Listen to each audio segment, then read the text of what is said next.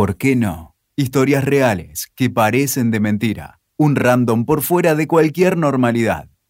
¿Qué haces, ma? ¿Cómo estás? Ujú. Mm, Sí. em, ok. Espérame, ahora, ahora me contás. Llamaba para decirte que me recibí. Ajá. Sí. Eh, eh, ma, em, me recibí, ma. Hmm. ¿Cómo que era ahora? Bueno, yo esperaba otra reacción, creo.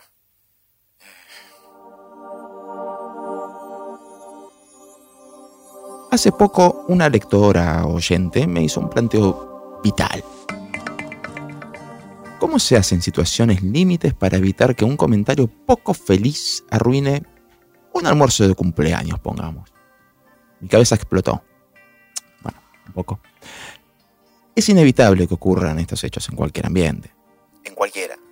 Te tomas un taxi y el chofer comienza a bajarte línea política sin consultarte si te importa mucho, poquito, nada o menos que la cotización del sorgo en la bolsa de Kenia.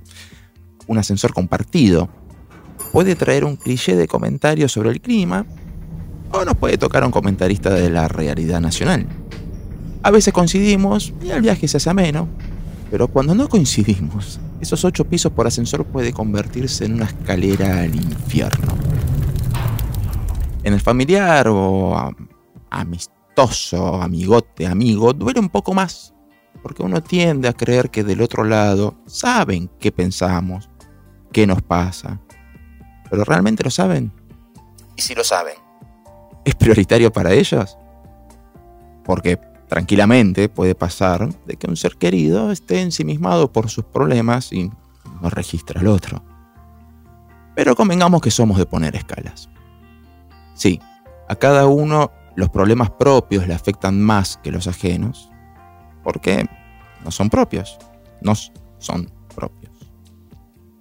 Pero si le estás contando a un amigo que te quedaste sin trabajo y el flaco te interrumpe para contarte el drama de que no consigue el pantalón en el talle que andaba buscando, medio que te dan ganas de meterle un golpecito correctivo en la nuca, como cuando las teles viejas no sintonizaban bien, ¿viste?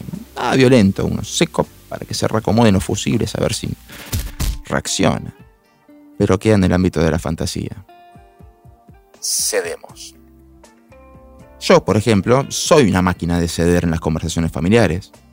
Bueno, lo era. Existe una extraña imposición popular de que todos tienen nuestra misma forma de ver las cosas. Es raro, realmente es raro. Sabemos que no es así, pero lo tenemos naturalizado.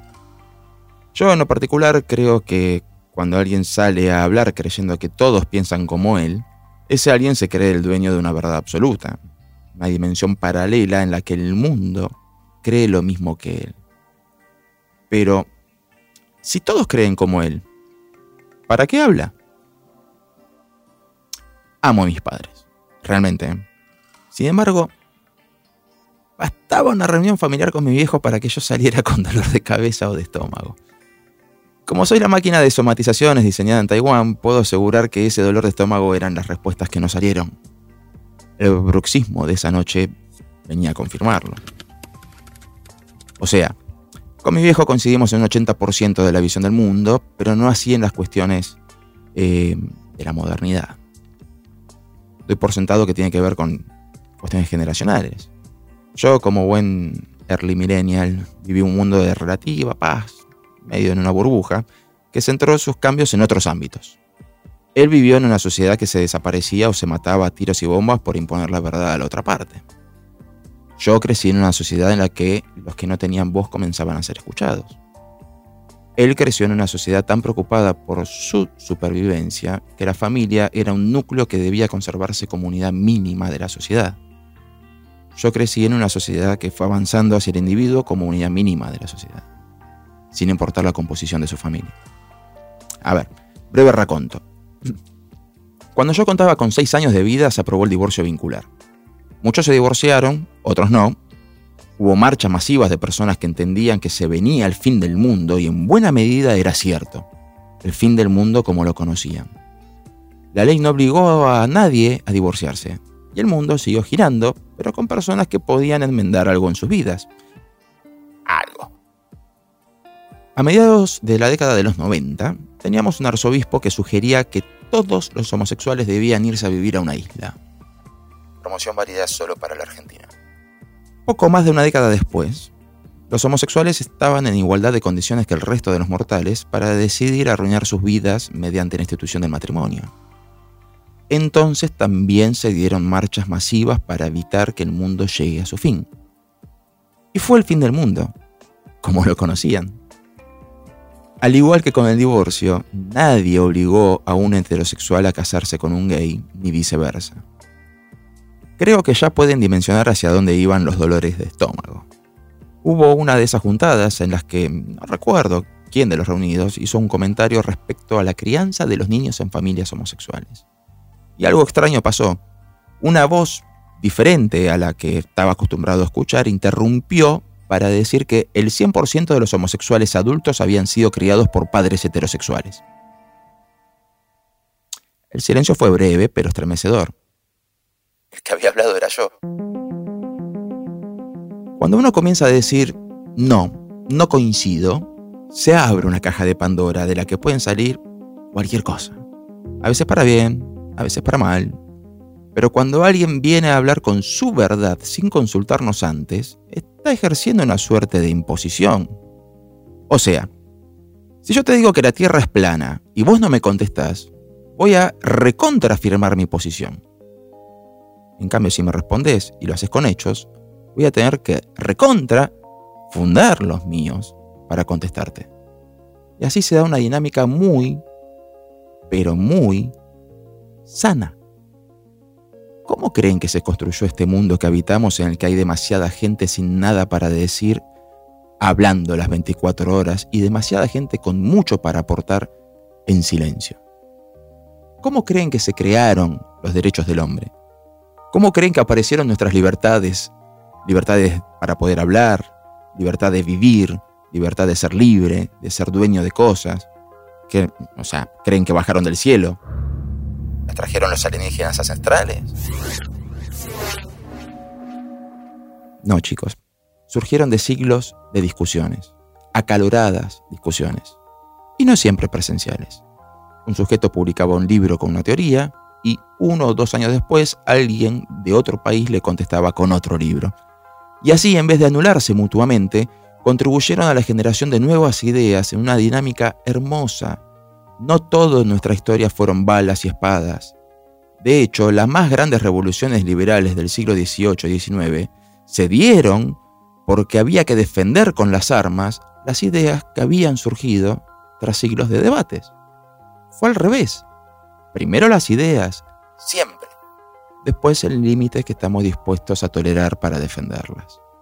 Por eso, Si vuelvo a la pregunta del inicio, otro Nicolás de otra época habría hecho silencio.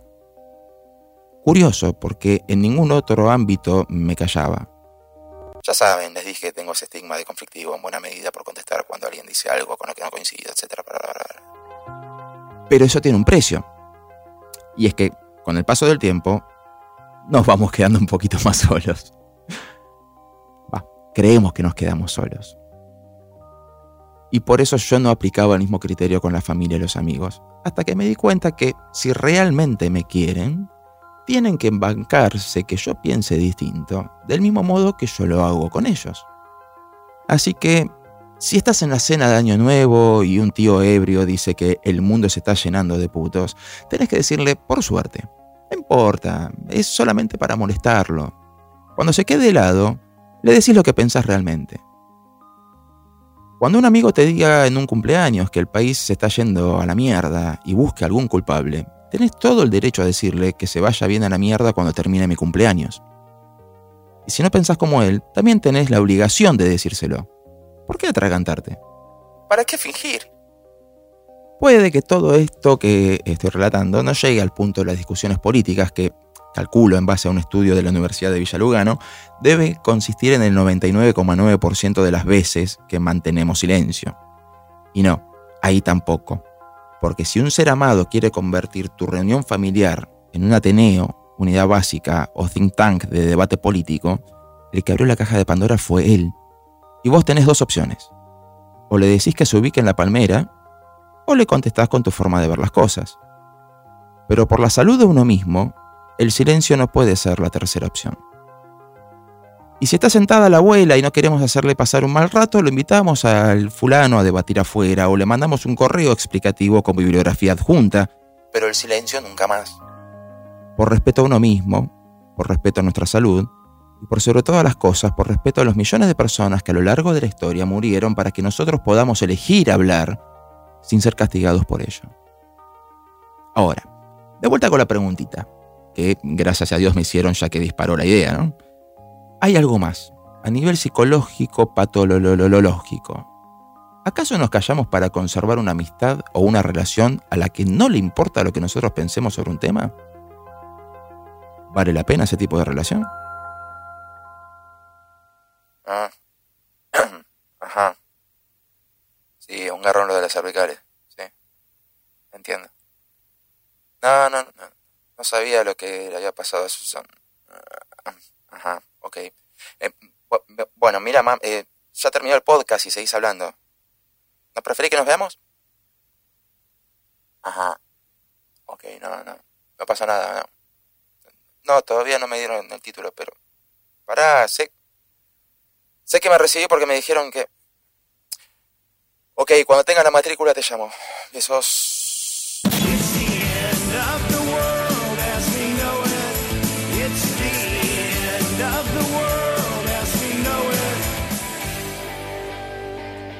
Escuchaste ¿Por qué no? Con Nico Luca, WeToker. Sumamos las partes.